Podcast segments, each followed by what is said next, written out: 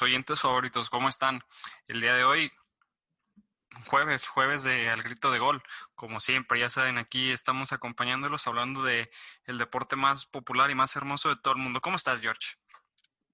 Muy bien, Alonso, ¿qué tal? ¿Cómo estás? Muy contento por esta nueva edición y porque se viene un tema calientito, ¿verdad? A ver, creo que uno de los grandes motivos por los que nosotros creamos este podcast es por compartir pues, nuestras opiniones y nuestras charlas, ¿no? Pero desde el principio que hicimos este podcast, teníamos seguro que íbamos a sacar este programa, ¿no?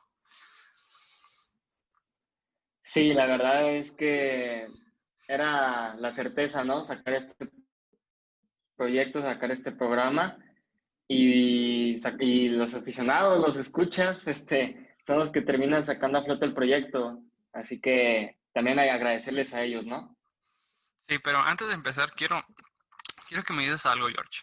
A ver, quiero que, y, quiero que lo hagan también nuestros oyentes. O sea, van a agarrar su celular y obviamente están reproduciendo el podcast. Le van a picar a su botón de inicio, dependiendo si tienen iPhone o Android o lo que sea, le van a picar a su botón de inicio y se van a ir a donde están sus aplicaciones. Después de ahí le van a picar a Instagram, porque ¿quién no tiene Instagram, George? No, yo creo que tienes que vivir en una piedra, ¿no? sí, o sea, en una cueva. Al día de hoy, quien no tenga Instagram está, está perdido. Se van a ir, se van a meter a Instagram y en la lupa le van a poner en buscar al grito del gol con dos O. Le van a dar a la cuenta que sale ahí, le van a dar seguir si todavía no lo siguen y van a darle fab a todas las fotos. Tú ya tienes fab en todas nuestras fotos, ¿no, George? Por supuesto, por supuesto. No, si no, si no has likeado todas las fotos, te saco del proyecto, ¿eh? Pero, pero pues sí, como lo habíamos dicho al principio del día de hoy, programa calientito, lo dijo George. A ver, George y yo muchas veces, prácticamente todos los días, eh, nos hablamos todo el día por Twitter y cuando vemos un tweet que se nos hace chistoso o algo así, se lo mandamos al otro. Pero hay muchas veces que hemos tweets de opiniones que personalmente ahí me sacan de quicio y se las mando al George y a veces que sí decimos, oye, esto no puede ser. El día de hoy vamos a hablar de las redes sociales y el fútbol. Más, no, vamos a, no va a ser todo negativo, también vamos a, tocar lo positivo, pero ¿qué, ¿qué, sientes cuando ves esos tweets tan, tan, tan raros, George?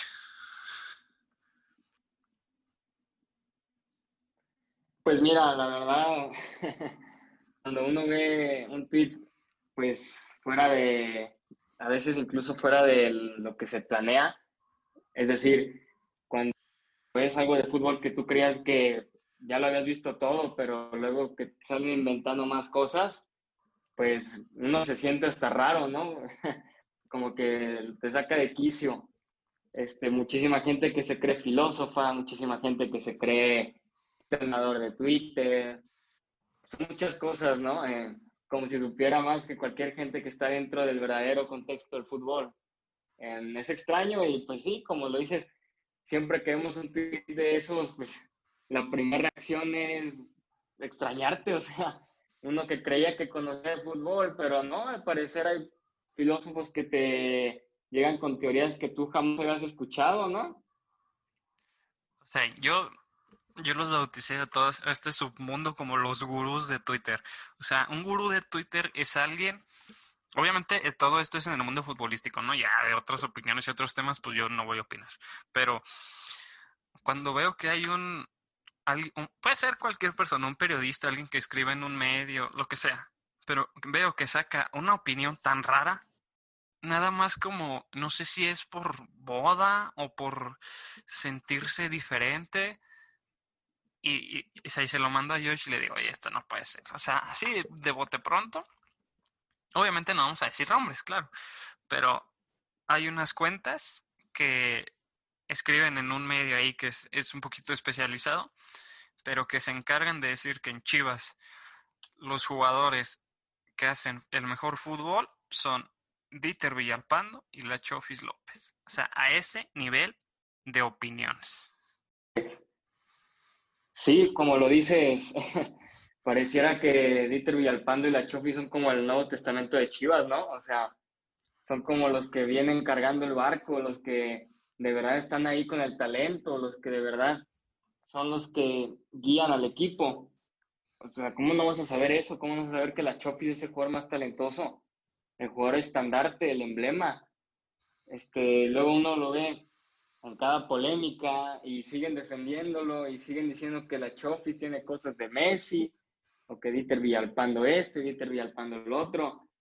Pues es que a uno parece, yo pienso que vivo en la ignorancia ahora que revelan estos nuevos nombres, ¿no? De que son los nuevos elementos importantes de las chivas rayadas del Guadalajara, las poderosísimas, las chivalácticas, ¿no?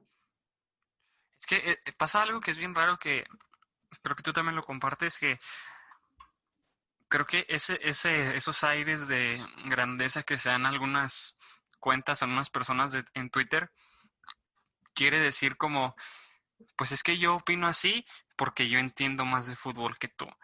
Y yo digo que la Chofis y Dieter generan el fútbol en Chivas porque hacen esto y esto y esto. Y te empiezan a soltar términos que, que si la zona 14, que si el, la zona de presión, que si los recorridos, que...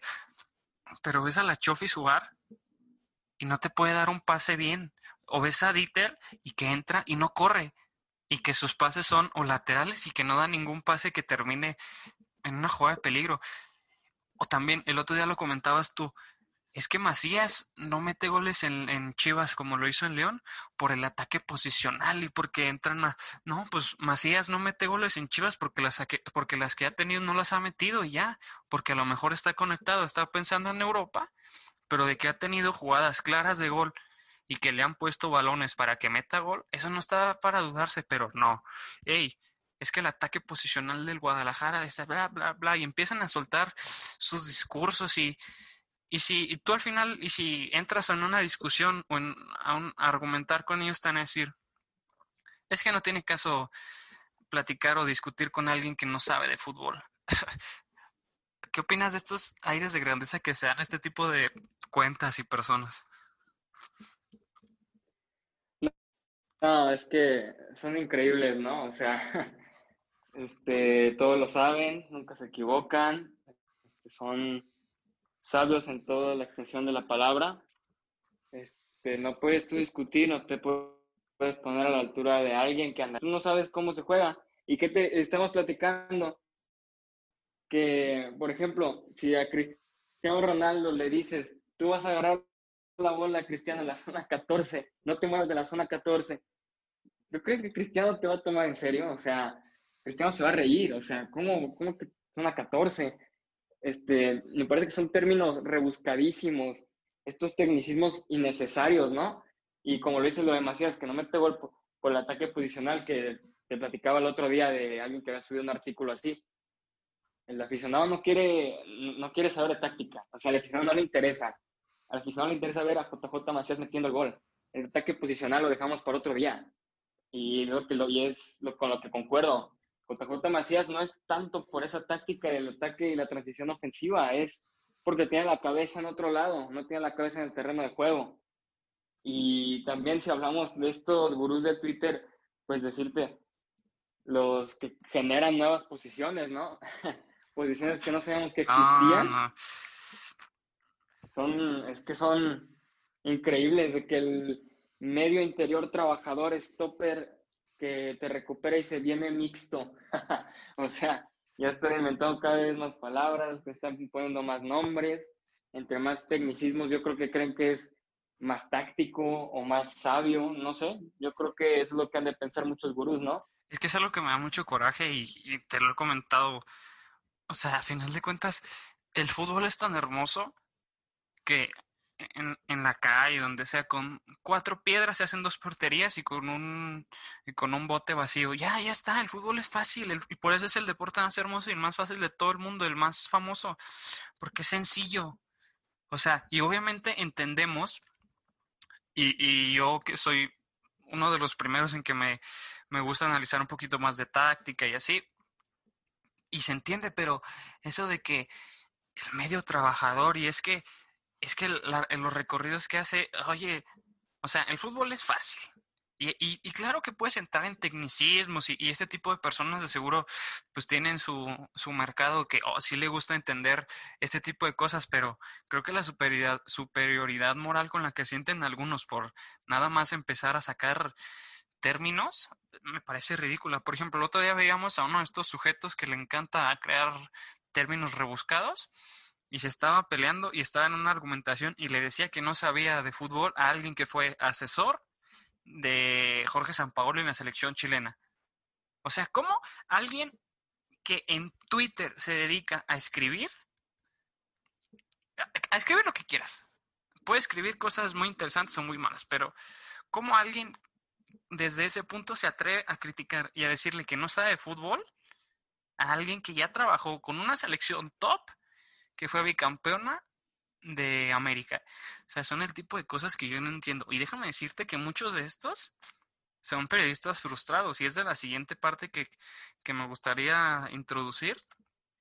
Que, que ahorita ya parece que estamos viendo entre que si Cristiano es bueno y que si Messi es malo. Oye, es que yo soy periodista y, por ejemplo, el otro día con el entrenador de Pumas, que salió a decir, es que no me preguntan nada de fútbol. Uy, no, parece que a, la mamá de cada reportero y cada periodista le pusieron un arma en la cabeza. Uy, no, todos se indignaron y ¿sabe qué? O sea, creo que para, hay periodistas que manejan muy mal sus redes, ¿no, George?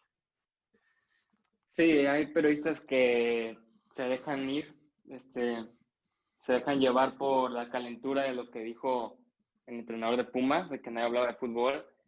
Yo creo que cuando te pones a decir algo en contra del medio periodístico, más de la mitad saber contra ti. Por ejemplo, lo que en su momento dijo Rafa Puente, ¿no? Claro, de que, claro. De que los periodistas tienen pues ya el trabajo asegurado por muchísimos años, a diferencia de los técnicos, y cómo se le vino la, la ola de periodistas indignadísimos, ¿no? Pero por otra parte, por ejemplo, sí, está bien que hablen de fútbol los técnicos. Esto ya es una opinión personal. Cuando un técnico se pone a hablar tanto de fútbol y tanto de táctica y que te sabe definir la transición tanto ofensiva como defensiva y te va diciendo que cada zona y cómo el parado y el planteamiento, pero no ves nada en el terreno de juego, pues, ¿cómo se les puede decir a esos técnicos, no? O sea, no voy a decir que vende humo, pero a veces también me parece que hay técnicos que quieren hablar tanto de fútbol que terminan sin plasmarlo realmente. Uno de los grandes problemas de la gestión de Juan Carlos Osorio en la selección mexicana, ¿no? Y espero que coincidas conmigo, pero Osorio salía y se dedicaba a hablar de fútbol, pero cuando no se empezaron a dar los resultados, pues es que todo el mundo lo empezó a tachar de vende humo y que empezaron a decir que Osorio nada más hablaba y que, y que en la cancha no se mostraba nada y pues sí está bien, a final de cuentas es el trabajo del entrenador y hemos visto y el y del domingo a, hoy en toda la semana han estado sacando declaraciones de entrenadores que les preguntan de fútbol y contestan, o sea, también hay parte de, de los dos, pero pues sí, lo de Rafa Puente fue también un linchamiento que se le ocurrió meterse con el gremio más, pues que para él más le afecta, y creo que incluso más que los aficionados, porque el aficionado no tiene un micrófono, a lo mejor el aficionado tiene una cuenta de Twitter o de Instagram y puede reventar, pero si tiene cero seguidores, pues nadie le va a hacer caso. Pero un periodista, pues está, va a salir en la televisión, o tiene una buena cantidad de números de seguidores en redes sociales, y pues es un linchamiento continuo. Además que hay unos periodistas que no sé por qué, no sé si sea ardor o odio, pero la batalla entre los exfutbolistas y los periodistas, pues me tiene un poquito cansado a ti, ¿no? Sí, pero pues esto ya es algo de muchos años, ¿no? Em, siempre está este discurso del futbolista de que tú nunca tocaste una pelota, y siempre está el, discurso contrario del periodista que es yo puedo saber más de táctica o yo puedo estar más informado. Este, es una batalla, me parece, de nunca acabar, porque pues siempre va a existir este tipo de controversias. Digo, nadie es el ser más perfecto del mundo. ningún periodista yo creo que va a saber lo que realmente es estar en un vestuario, lo que realmente es estar en un contexto de un equipo. Puede estar fuera y puede entrevistar a los jugadores, todo lo que quiera, pero me parece que es diferente, ¿no? Me parece que es diferente la sensación de estar en un terreno de juego a querer, pues, transmitir todo lo que esté fuera. Este, pero bueno, ese es otro tema. Lo que tú dices, sí, la verdad es que cansa esta, esta batalla, esta pelea, este, esta controversia, porque pues parece que nunca acaba, siempre es lo mismo, siempre se alega entre periodista y jugador, y también a veces hay soberbia de un lado y soberbia del otro, porque, por ejemplo, yo estaba viendo un programa, no voy a decir cuál, en el que apenas va empezando y habla el, un exjugador y dice, nosotros vamos a analizar, tú encárgate de presentar, tú encárgate de mostrar estadísticas, nosotros analizamos el juego, refiriéndose a sus ex colegas futbolistas. O sea, desde el principio decían eso y pues es lo que digo, hay una parte de soberbia también de parte de, los exjugadores, ¿por qué, ¿por qué esconderlo, no? Cuando de verdad sí la hay. Es que es, es, es bien raro y, sí, tienes toda la razón que es un tema de que ya tiene muchos años, pero ahora prácticamente cada semana se ve eh, en, en, en las redes de algún exfutbolista que dice, pues es que los periodistas nunca tocaron un balón y se atreven a criticar pues yo no entiendo cuál es el afán. Si están preparados, pues no, no le veo el problema. O, o, ese discurso que se hizo un poquito viral hace unos meses de es que los exfutbolistas ni saben hablar en, en, cámara y los que nos desgastamos unos años en sacar la licenciatura en comunicación, aquí estamos, desempleados. Pues es que obviamente la visión que te da un futbolista por toda la experiencia y por todo lo que te puede aportar, nunca, nunca jamás te la va a poder aportar un muchacho que acaba de salir de la carrera. Te va a aportar otras cosas, pero pues eso ya es de lo que, de lo que quiera cada, pues cada canal, cada público, cada medio. Pero creo que ya este linchamiento que hay entre y esta constante pelea, que también de desacreditar al otro, parece que en vez de hablar bien de ti o de resaltar tus, tus, pues sí, tus virtudes, se, lincha más el otro, ¿no? Por ejemplo, y, es un ejemplo que tú, que tú me diste y, me, gustó mucho y lo comento. Hay periodistas y hay gente del futbolistas también, ¿no? Que es que a mí me gusta más Messi que Cristiano. Ah, ok, está bien. No, sí, es que Messi es el mejor de la historia pero no diga a alguien que Cristiano es mejor que Messi, es que tú no sabes de fútbol, tú no entiendes nada, no entiendes el juego y, y, se, y se te vienen encima. O sea, ¿cuántas veces no hemos dicho, oye, es que a mí me gusta más Cristiano? Es que ¿cómo te va a gustar más? No, Cristiano Penaldo, no hace nada. O sea, este tipo de cosas a las que me refiero y me parece que son lamentables. Sí, es que es totalmente lamentable, o sea, puedes aceptar que Messi es el mejor, puedes respetar una opinión de que Messi es el mejor, por supuesto, por supuesto. El problema viene cuando dices tú que Cristiano es el mejor y llegan y dicen, no, es que no sabes, no, es que es un insulto compararlo, no, es que Messi está cinco escalones por encima de Cristiano, no, es que Messi compáralo con Cruyff y con Maradona y con Di Stefano, a Cristiano compáralo con Van Basten, con Bergkamp, con Gerd Müller. O sea, me parece una soberbia total de muchísima gente, ¿no? Que dice que no sabes nada si dices que Cristiano es el mejor. Me parece que es soberbia y me parece que no le suma nada. De verdad que, pues, apoyar a un jugador diferente al que uno, al que otro apoya, pues me parece que es, es bonito, ¿no? O sea, está padre porque se abren más caminos a, la, a diferentes perspectivas este, apoyar a Cristiano no es solo apoyar a un rematador, o no es solo apoyar a un animal competitivo como te lo quieren vender, ¿no? O a un, a un hombre que se esfuerza, que es puro esfuerzo, que no es talento nato como Lionel Messi. O sea, a mí me saca de quicio realmente, Steve, la verdad, me saca de quicio que digan que Messi es talento natural y Cristiano es esfuerzo. No, no se puede. O sea, no puede, Messi no puede nacer y ya saber patear una pelota. No puede nacer y ya saber cobrar un tiro libre. O, o los dos tienen talento o los dos han entrenado para llegar a donde han llegado.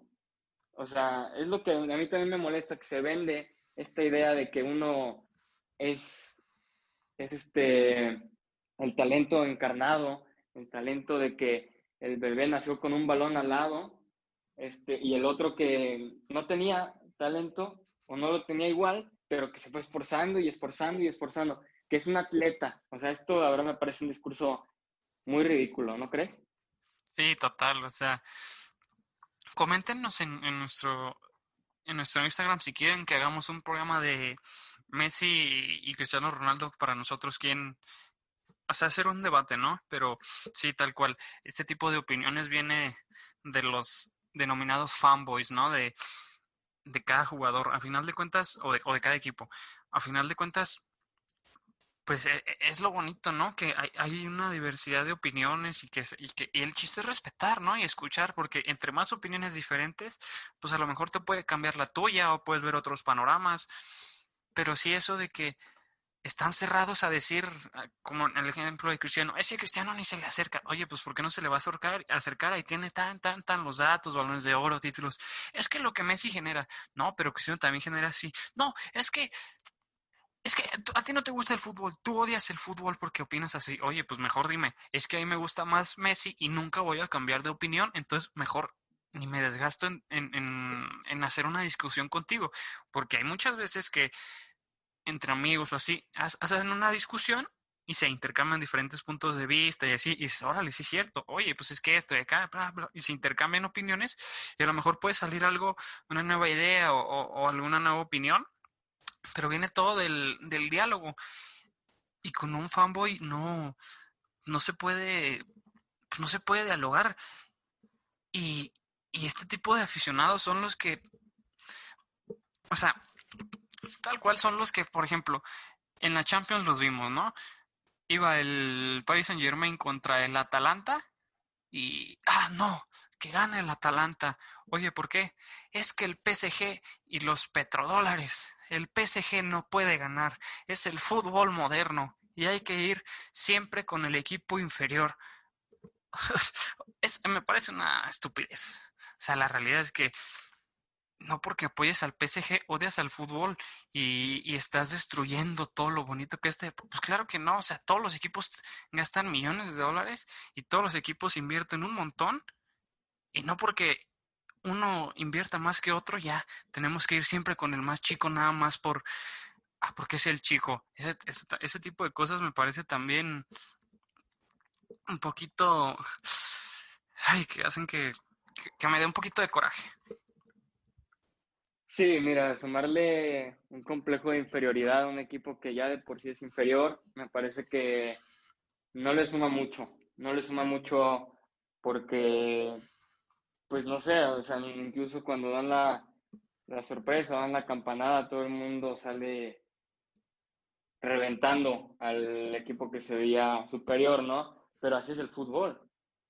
A lo que voy es que los petrodólares y que sabe qué, que el millonario del Paris Saint Germain, si hubiera ganado el Atalanta, todo el mundo se le va encima al Paris Saint Germain. O sea, todo el mundo al fin triunfando sobre el fútbol moderno triunfando sobre los petrodólares, ni los petrodólares salvaron al Paris Saint Germain de Tuchel. O sea, se me hace igualmente ridículo. Y regresar un poquito, decir que no nomás son fanboys, ¿eh? O sea, los que dicen esto o aquello de Messi, hay jugadores que, que dicen, si te gusta más Cristiano es porque eres madridista. No sé si lo has escuchado. Sí, también, súper común. Sí, o sea, y lo han dicho exjugadores, ¿eh? Lo ha dicho, por ejemplo, Xavi, lo he escuchado en más de una ocasión, que si, no, si te gusta más Cristiano eres madridista, si, si no te gusta más Messi, no te gusta el verdadero fútbol. Son muchas cosas que, que, pues, no van a cambiar. Yo creo que siempre van a existir, siempre va a existir este tipo de controversias. Y pues es que sí, la verdad, es incluso el fútbol es más duro con los equipos nuevos millonarios, ¿no? Por ejemplo, el Paris Saint Germain o el, o el Manchester City, que tienen tanto dinero que al final, cuando caen eliminados, ahí va todo el mundo a decir ah, equipo chico, ah, equipo sin historia, ah, equipo que nomás tiene dinero.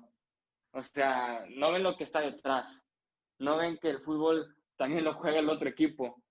O sea, el chiste es de meritar, de meritar y de meritar al equipo con dinero.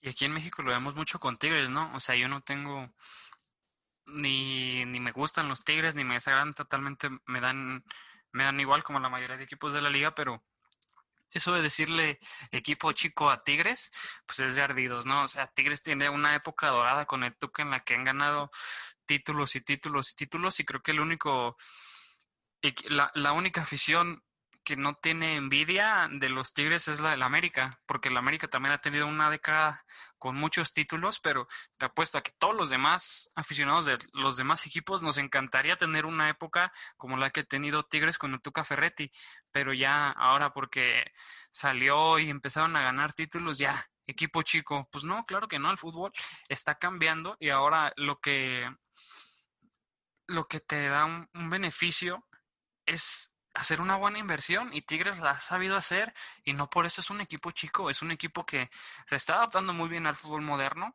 y que está tratando y que está logrando invertir una buena cantidad de dinero que le está saliendo redituable en títulos. Y no por eso significan que ya, equipo chico y sin historia.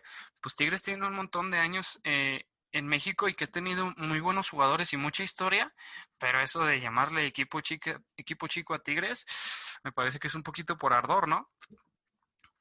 Sí, totalmente, totalmente. Siempre se aprovecha la ocasión en que Tigres pierde para llamarle equipo chico. Em, desde que tiene este poder económico, aunque no tenga las mismas estrellitas que tiene un equipo como Chivas, un equipo como América, siempre se aprovecha la oportunidad en que pierde Tigres para desprestigiar, para decir que no tiene historia, pero como tú lo dices, ya quisiéramos nosotros tener una racha de títulos, una época de dorada como esta de Tigres, en la que nuestro equipo no dejara de triunfar y no dejara de conseguir cualquier tipo de torneo. Me parece que es lo mismo, es un complejo de inferioridad decirle equipo chico a, a un equipazo como lo es Tigres, es claro que la historia no ha jugado muy bien con ellos en al menos el siglo pasado, pero pues el fútbol cambia, los tiempos cambian, los equipos cambian y el dinero habla. Pues es que estamos ya en este nuevo fútbol y, y se va a repetir siempre, lo, lo voy a decir siempre, pues el fútbol es un negocio, nos guste o no, el romanticismo de los jugadores que se la pasaban toda la vida en un club o los jugadores que nunca eh, se irían al rival. Pues es que son cosas que ya actualmente pues eh, eh, el dinero manda y, y, es un, y es porque ya estamos en un mundo muy globalizado y en el que el consumismo domina y pues el, el negocio y la industria del fútbol pues no, no es ajena a ello. Y lo vemos con, con, con ¿no? ¿A quién no le gustaría tener a Guiñac en su equipo? Un jugador que por torneo te anota nueve goles y en los momentos importantes, menos en la final de Libertadores, siempre ha aparecido para los Tigres.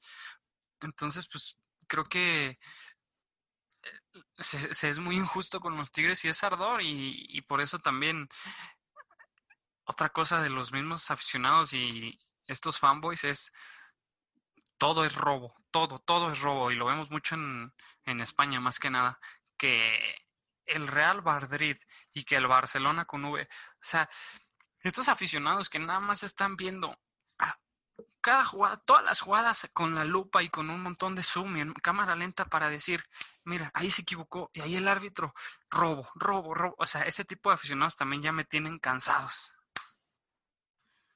Totalmente, la verdad es que cualquier jugada, querer ver cualquier angulito, querer ver cualquier pisotón, ¿no? Que resultara polémico, lo catalogan como un robo. Este, es una palabra muy, muy grande, ¿no? El robo. Me parece que es una palabra muy fuerte para un equipo de fútbol, para un partido. Este, no voy a negar que hay partidos que sí te dan para una controversia. No voy a negar que, que yo incluso lo he dicho, pero tal vez sí me he equivocado diciéndolo, porque es una palabra fuerte, es una palabra que realmente, pues, no es este, equiparable a un partido de fútbol. Me parece que no se debería usar ese término. A pesar de que a veces un equipo se vea un poco más beneficiado que el otro, pero pues así es el fútbol. A veces son los errores de un árbitro y el otro equipo no tiene culpa de los errores del colegiado. Así pasa, así es el fútbol. A pesar de que uno se va más beneficiado, pues así son las circunstancias. Es que el, obviamente uno cuando es aficionado y está viendo un partido, pues sí, la calentura y pues que es tu equipo y dices, hey, nos, es que nos volvieron a robar. Pero ya luego lo piensas y ves las jugadas y dices, bueno, pues es que a lo mejor sí era roja o no era penal. O no, pues es que sí, sí pudo haber sido fue el lugar. O sea, ya lo, el, el, aficionado que es inteligente lo razona y, y acepta. O sea, ¿cuántas veces, por ejemplo, cuando el Real Madrid, que siempre está en polémica, esta jugada, no sé, cualquier jugada, por ejemplo, en Champions, ¿no? algún fuera de lugar, creo que en la serie contra el Bayern, pues Cristiano sí está en fuera de lugar y ya, pero pues no, o sea, no pasa nada porque un aficionado del Madrid diga, no, pues es que está en fuera de lugar. O sea, parece que para, hay unos aficionados que, que están duro y duro y duro hasta que quieran escuchar decirte, pues sí, se equivocó el árbitro. Ahí está. No, estás admitiendo el robo. Estás admitiendo que robó. O sea, una cosa, de acuerdo, eh, eh, pues no son robos, son decisiones que le marcan a favor a un equipo porque el árbitro se equivoque, porque también es humano.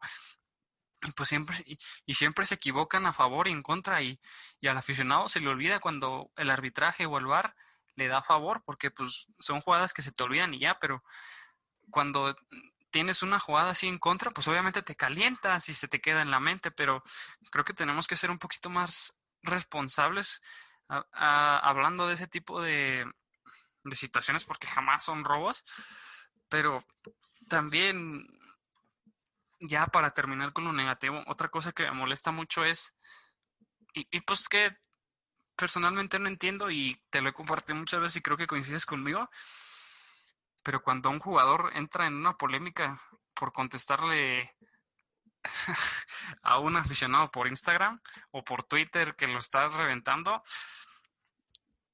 ¿te gusta que el, jugador tenga esa interacción con el aficionado? Bueno, mira, es un tanto polémico, ¿no? Este, hay a quien le gusta que el jugador se defienda, hay a quien le gusta que permanezca como el profesional que es, este, yo en lo personal, pues a mí me gustaría que hablara más en la cancha. Digo, si vienen las críticas, a veces es por algo, ¿no? Este, la crítica es porque los, el aficionado está viendo algo que estás haciendo mal. Y luego, fíjate, lo peor es cuando hablan de un jugador, pero ni siquiera lo están mencionando. O sea, ¿cómo llegó ese jugador a esa conversación? y si no estaba, por ejemplo, en tendencias en Twitter, no, entonces está buscando entonces su nombre para ver quién estaba hablando mal de él, ¿no? A veces son como este el complejo que tienen, ¿no? De que no voy a buscarme y que ni me critiquen y que ni hablen mal de mí, porque voy a contestarle a todos, no, no, no sé qué piensen, la verdad. O sea, yo prefiero que hablen en la cancha. Pueden hablar en Twitter, pero si no lo muestras en la cancha, no eres un verdadero jugador. No eres alguien que que respalde sus palabras. Sinceramente, si no lo demuestras en el terreno de juego, pues poco va a valer lo que dices en Twitter, ¿no? O sea, yo me quiero poner, y siempre hago mucho este ejercicio en, en todos los ámbitos de mi vida y tengo mucha empatía, ¿no? Y me trato de poner en, en, los zapatos del futbolista que está sentado en la sala de su casa, está en su celular y se pone a buscar su nombre en Twitter para ver lo que la gente opina de él y si, y si hay una opinión que no le gusta, se va directamente a la yugular y va. ¿Y qué? Tú estás escribiendo en Twitter mientras yo estoy jugando fútbol profesional y mientras yo estoy ganando un montón de dinero. No, es que tú eres un jodido. O sea, ¿qué necesidad? No, no lo entiendo. O sea, ¿para qué? sea, no te enganches. O sea, los futbolistas están a un montón de dinero de nosotros y no es porque sea lo más importante, pero, o sea, ellos tienen la facilidad de poder aislarse del mundo y de las críticas y de concentrarse nada más en la cancha, que es de donde se están teniendo su éxito, pero se les ocurre meterse a Twitter o meterse en sus DMs en Instagram a ver quién me está criticando y para, ah, no, tú me criticas, no, pues ¿dónde estás tú y dónde estoy yo? Ese tipo de cosas, pues no, pues quién sabe, al final cada quien, cada cabeza es un mundo y si hay jugadores que se sienten intocables, pues ya cada quien, cada quien sabe, ¿no? Pero yo creo que es una, esto es por todas las críticas que reciben, es gran parte del, por la que los futbolistas tienen tan poquita interacción con los, con los aficionados por sus redes, ¿no? Pero creo que con esto de la cuarentena vimos como jugadores top de Europa como Kun Agüero, Courtois, eh, Neymar a veces.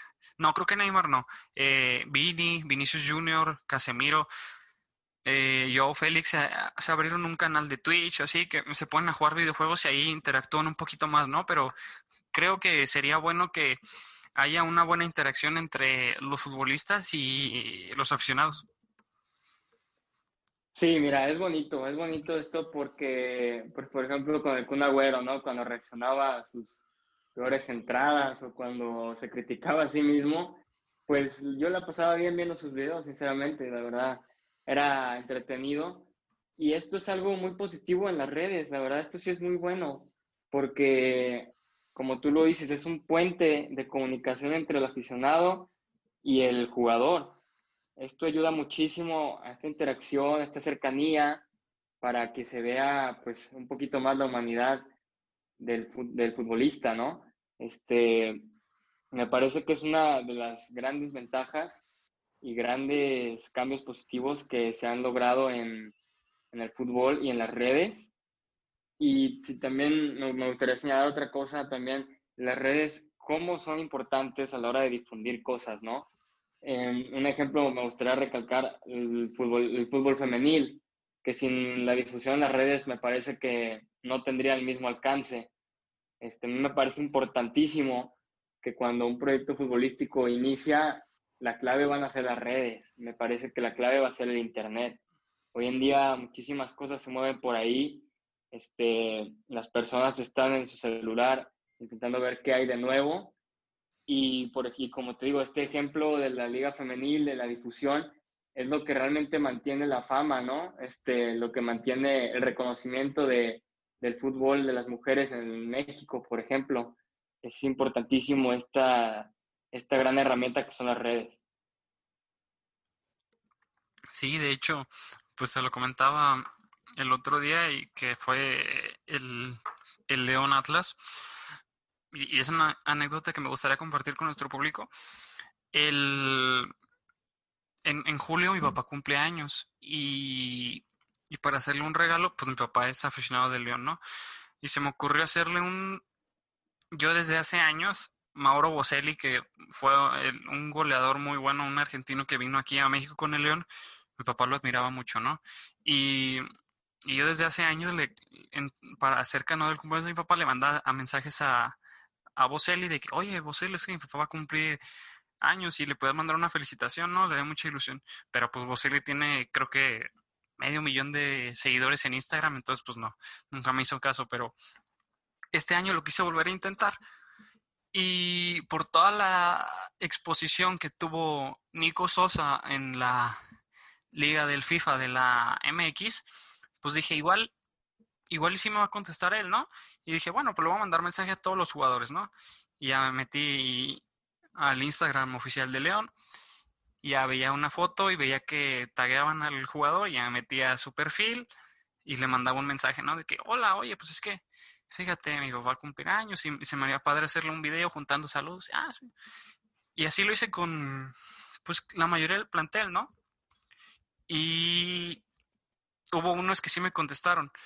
Eh, Fernandito Navarro y Iván Rodríguez me contestaron y muy amables y me hicieron el video y me lo felicitaron y me mandaron un abrazo. O sea, muy, muy, muy amables, ¿no?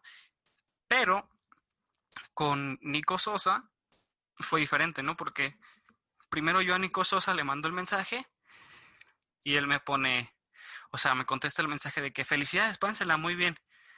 Y pues yo dije, bueno, ya, ni modo, o sea, no me iba a poner a decirle, oye, pero era un video. O sea, pues no, dije, bueno, pues ya, con eso está, está bien, me contestó y buena onda. Y, pues ahí ya tomé la captura de la conversación. Y, y pero despuésito veo que mandó un video. Y dije, ah, mira, qué buena onda que sí me mandó el video. Y me meto a Insta, abro el video y veo que en el video están Nico Sosa y Ángel Mena, que es si no es él el mejor jugador, es de los top 3 del equipo. Y estaban los dos sentados y, se grabaron y la felicitación. Y yo estaba así de que, a la madre, o sea, se sentía, sentí muy bonito porque pues a Nico nada le costaba nada más grabarse a él, pero como Ángel es su compañero de, de cuarto, le dijo, hey, vente, vamos a felicitarlo por un video. Y, y los dos súper buena onda y súper sencillos. Y esos son el tipo de cosas que, creo que se pueden, que son muy positivas de esta interacción que tenemos también. Muchas veces hemos visto cómo le mandan un mensaje o un tweet a un futbolista de que, oye, pues es que échame la mano, no van a operar a, a mi primo o algo así, y al jugador de que, hey, pues, ¿cuánto ocupas o qué necesitas? O te doy retweet o así. Y ya, y, y ese tipo de cosas, esas interacciones son las que creo que son padres, ¿no? Y creo que muchos futbolistas deberían de estar más abiertos a esta interacción, pero entiendo que algunos se lo reserven. Mira, es un gran gesto, es un gran gesto por parte de Nico, es un gran gesto por parte de los jugadores de León, porque la verdad, la verdad, ¿te esperabas que saliera Mena? No, jamás, o sea, yo, yo pensaba que iba a ser Nico y dije, bueno, pues con Nico me doy. También le mandé mensaje a Mena aparte pero cuando veo a Mena sí dije, ah, la madre, o sea, era muchísimo más de lo que esperaba. Exactamente, la verdad, yo creo que es una emoción muy grande, ¿no? Aparte para tu papá que es aficionado, es una emoción grandísima. Para mí, Mena es el mejor jugador de León y que salga en un video mandándote saludos, pues la verdad, no tiene precio, la verdad, es genial. Y como lo dices, es impresionante esto de las redes, la cercanía que ahora puede tener un aficionado con un jugador y pues el jugador se ve, se ve muy bien, ¿no? Haciendo este tipo de gestos, este tipo de detalles, porque pues se acerca a la afición, se acerca al fanático, se hace un jugador más querido y es algo que pues los jugadores le han sabido sacar provecho y como lo dices, también ha sido de gran ayuda para a veces tipos de complicaciones, ¿no? De ayudar a compartir porque cierta persona se tiene complicaciones médicas o cosas así de ese estilo, este, los jugadores también han sabido manejar este tipo de asuntos cuando les piden ayuda y las redes han sido el mecanismo por el cual han, se han visto como mejores personas.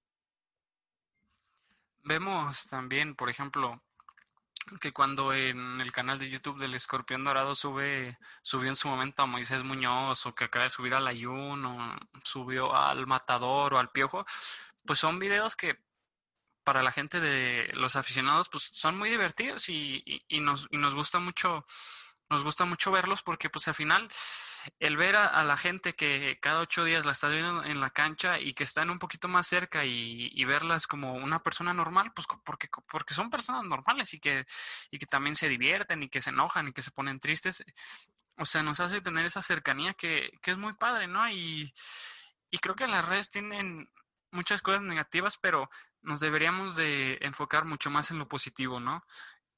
Porque hay muchísimo, muchísimas áreas de oportunidad y, pues ojalá que los futbolistas empiecen a, a tratar de quitarse ese miedo y de perderle el miedo, que también les van a llegar muchas mentadas de madre y muchos insultos y así, pero pues bueno, ese, tipo de personas no, eh, las personas que te insultan o te amenazan por redes sociales, pues no, ni siquiera vale la pena hablar de ellas, pero creo que es una muy buena herramienta todas estas redes sociales para para unir al, tanto al, club y a los jugadores al aficionado. Sí, mira, siempre va a haber gente que intente trolear, ¿no? Que intente insultar al jugador, este, que intente reventarlo. digo, pues a veces sí hay gente que está enfadada a veces porque su equipo no funciona y pues se va con los responsables que son los jugadores, ¿no? Este, ese es el lado pues negativo de las redes, pero, pero pues es que es como todo, ¿no? Todo tiene su lado negativo, todo tiene su lado positivo. Me parece que, como tú lo dices, es resaltar lo positivo, hay que enfocarse más en eso, trabajar en mitigar lo negativo. Este, yo sé que este, el querer reventar jugadores o el querer este, mentar la madre a un jugador, pues yo creo que siempre va a haber gente que lo intente hacer, este, para bien o para mal, bromeando o en serio. Lastimosamente eso va a seguir existiendo porque pues hay que aceptar la realidad que a veces hay gente de ese tipo. Y pues enfocarnos en, la, en lo que las redes nos ofrecen, en la gran herramienta que son, la gran difusión que, que nos pueden permitir, que nos pueden proveer y pues la verdad es que es una gran ayuda, una gran ayuda para el fútbol hoy en día. Pues sí, ojalá, ojalá se pueda mm, seguir haciendo cada vez más esta interacción entre los clubes, los aficionados y los jugadores y sacarle siempre lo mejor. Eh, ya para despedirnos, me gustaría mandarle un abrazo y pronta recuperación a Edgar Saldívar, Edgar y Saldívar, que el otro día vimos que, se lesionó. Sabemos que es escucha del programa y pues le mandamos un abrazo y pronta recuperación, ¿no? Sí, la verdad está. Pues, se ve muy fuerte, se ve muy fuerte esta lesión de Edgar y Saldívar. Obviamente no se le desea el mal a nadie y esperemos que tenga una recuperación pronta y bien llevada, ¿no? Este, me parece que era uno de los pilares en el medio campo para el Atlas. Y pues desearle lo mejor, la verdad. Este, desearle una gran recuperación porque al Atlas le falta medio campo. Estaba subiendo de nivel y pues sí es un duro golpe tanto para él como para el equipo. Sí, no tenemos duda y él lo ha comentado que va a regresar mejor. Y pues aquí vemos, ¿no? Una de las cosas positivas de, de las redes sociales es todas las muestras de cariño que le ha mostrado la afición del Atlas y de otros equipos, ¿no? A, al Gary Saldívar vemos como el lunes que salió mencionado, la cuenta oficial del Club León eh, daba pues este apoyo, ¿no? Y, deseaba pronta recuperación y que lo de Gary Saldívar no fuera tan grave. Ya vimos que sí, lamentablemente sí iba a necesitar operación y es una larga recuperación, pero ojalá le deseamos lo mejor y le mandamos un abrazo y pues si te quieres despedir, George. Este, sí, la, em, la, verdad, les agradezco muchísimo a todos los que nos están escuchando. La verdad, cada día nos llegan mensajes de apoyo, cada día crece más esta, esta familia de Al Grito del Gol. Cada día se ven más seguidores, se agradece muchísimo. Y pues nada, yo creo que vamos a seguirle ofreciendo el, este mismo, esta misma calidad. Queremos llegar a ser mejores, queremos ir subiendo y con todo su apoyo creo que se va a poder. Les agradezco muchísimo este, de mi parte, de la parte de parte de Alonso también, de parte del programa. La verdad, vamos a seguir con esto y, y ojalá que nos ayuden a crecer. Sí, ya saben, nos pueden recomendar si les gusta el programa. Eh, síganos en Instagram, ahí vamos a estar subiendo muchísimo contenido. O sea, vamos a lo comentaba el otro día, ¿no? Pero el, la principal, el principal objetivo de la cuenta de Instagram es interactuar con ustedes. Creo que es un lugar que se, se puede concentrar muy fácil toda la interacción. Y por ejemplo, el otro día subimos nuestros once de la temporada que compartimos el otro día y nos estuvieron llegando muchos mensajes a nuestros privados de de que a lo mejor quitaban a un jugador o ponían a otro y, se, y se, armaba un, buen debate, ¿no? Y es al final lo que queremos lograr. Eh, sí, agradecer por todo su apoyo. Y ya saben, nos vemos el próximo martes a las 11, nos escuchamos más bien el próximo martes a las 11 de la mañana con un programa en el que vamos a tratar sobre todo lo que tiene que ver y cómo ha afectado y pegado la situación del coronavirus al mundo del fútbol. Entonces, pues muchísimas gracias, George, muchísimas gracias a todos y nos vemos, nos escuchamos el martes. Gracias, nos vemos, nos escuchamos.